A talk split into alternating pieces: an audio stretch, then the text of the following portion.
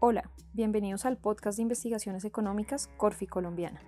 En este nuevo episodio, Sergio Consuegra, analista de finanzas corporativas, nos explicará si realmente existe una asociación cuantitativa entre los resultados financieros de una compañía y la palabra sostenibilidad.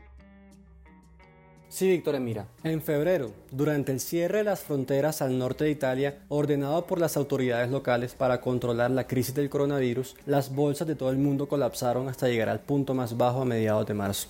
Sin embargo, el éxodo de dinero por parte de inversionistas no fue indiscriminado. Por el contrario, las acciones de empresas sostenibles, es decir, aquellas que mostraron cumplir unos criterios conocidos como ASG, se mostraron más resilientes y menos volátiles que sus pares no sostenibles. En nuestro último informe de finanzas corporativas, en un principio pretendía evaluar el impacto de la crisis medioambiental del coronavirus en las tasas de interés a las que se endeudan los empresarios en Colombia, exploramos si existe o no existe una relación entre la sostenibilidad de una empresa y el costo del que se endeuda en el mercado de capitales colombiano. La última vez que estuviste aquí fue hablándonos del teletrabajo y su impacto en las cifras financieras de las empresas. Desde esa vez entiendo que te dedicaste a estudiar la relación entre la sostenibilidad y el impacto financiero en los inversionistas y en las empresas. Me gustaría hacerte unas cuantas preguntas sobre eso. Por favor, cuéntanos qué son esos criterios ASG que mencionaste.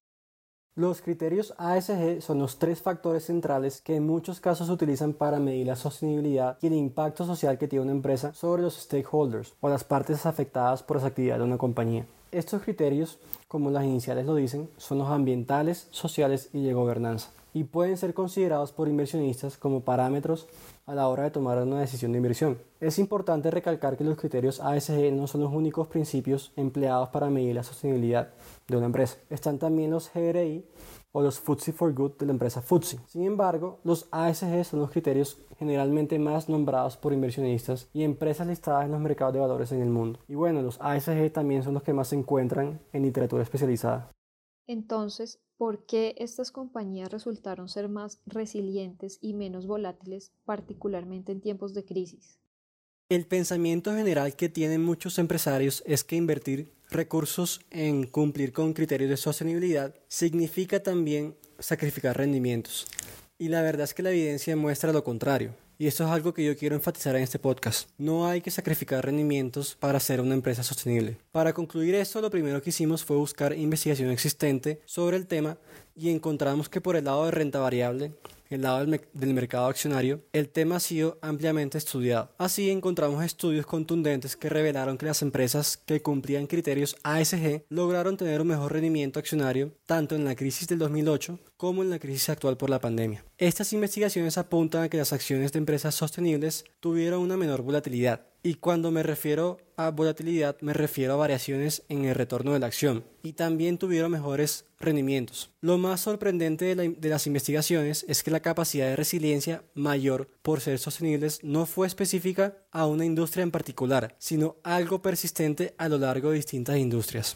Ahora con respecto a por qué vimos este fenómeno en la crisis actual por el, por el coronavirus, encontramos que las compañías con políticas enfocadas en cumplir criterios ASG fueron capaces de sobrellevar esta caída dura del mercado en marzo, debido a que los inversionistas no retiraron sus fondos indiscriminadamente sin importar la empresa. Por el contrario, estos prefirieron mantener sus inversiones en compañías ambiental y socialmente responsables que mostraron una reputación sólida con clientes fieles a sus productos y servicios, incluso en tiempos de austeridad como los que estamos viviendo.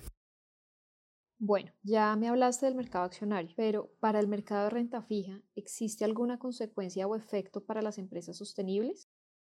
Vicky, qué bueno que me hayas hecho esa pregunta porque el tema de sostenibilidad se ha convertido en tendencia en las últimas semanas. Con, hemos visto muchos tweets, reportes de analistas, webinars y discusiones de actualidad donde se habla mucho del impacto de la sostenibilidad sobre el mercado accionario, pero nosotros decidimos darle un twist a la conversación y nos preguntamos si el beneficio permanece en algo que importa mucho en finanzas corporativas, que es la ecuación del WAC o el costo promedio ponderado a capital. Por esta razón era necesario estudiar la renta fija que tú nombras, o el costo de la deuda, es más, el informe que escribimos estaba dirigido a analizar el comportamiento de las tasas de interés del sector corporativo y nos dimos cuenta de que había algo particular en ciertas empresas sostenibles. Por esta razón decidimos estudiarlo más a fondo. Ahora lo curioso fue que encontramos que en los países industrializados los acreedores no, daban, no le daban prioridad a los, a los criterios de sostenibilidad a la hora de prestar su dinero. Y esto fue específico en los años 90 y principios del nuevo milenio. Pero después de la gran recesión, la tendencia se revirtió y tanto bancos que ofrecen créditos comerciales y los fondos que invierten en bonos empezaron a darle mayor importancia a los criterios ASG. Desafortunadamente por el lado de Colombia no encontramos estudios contundentes que nos llevaran a concluir si los acreedores sopesan los criterios ASG a la hora de financiar empresas. Por esta razón decidimos realizar el estudio nosotros mismos para el mercado de bonos colombiano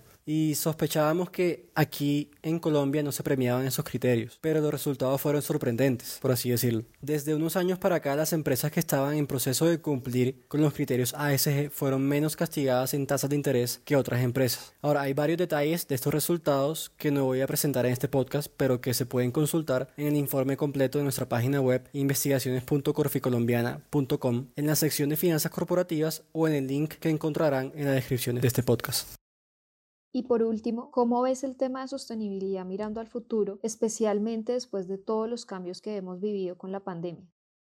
Los criterios ASG están aquí para quedarse. Esta crisis ha dejado al descubierto la fragilidad de los mercados ante choques que pocos pronosticaban, como lo es una pandemia. En el futuro, es posible que veamos una crisis ambiental o una crisis por falta de recursos no renovables o incluso una crisis por sobrepoblación. Por esta razón, las conductas empresariales sostenibles serán las que liderarán el cambio en los años que se vienen. Tanto es así que el CEO de BlackRock, la, la empresa en el mundo con mayor número de activos bajo administración, envió una carta a los CEOs de las compañías en que BlackRock invierte, la envió en enero, asegurando que su empresa se iba a comprometer a que el 100% de sus portafolios van a tener incorporadas al cierre del 2020 las variables ASG en sus procesos de inversión. Por esta razón, aquellos empresarios que quieran disminuir su costo de endeudamiento deben prepararse para cumplir los criterios que los inversionistas ponderan cada vez más en la nueva normalidad. Bueno, Sergio, muchísimas gracias por acompañarnos nuevamente y por compartir con nosotros un resumen de su informe sobre la sostenibilidad y su impacto financiero en las empresas e inversionistas. Recuerden suscribirse a nuestro canal, descargar los podcasts y dejar una valoración. Nos pueden seguir en Twitter, Facebook y LinkedIn como arroba Corfi Soy Victoria y los espero en nuestro próximo podcast.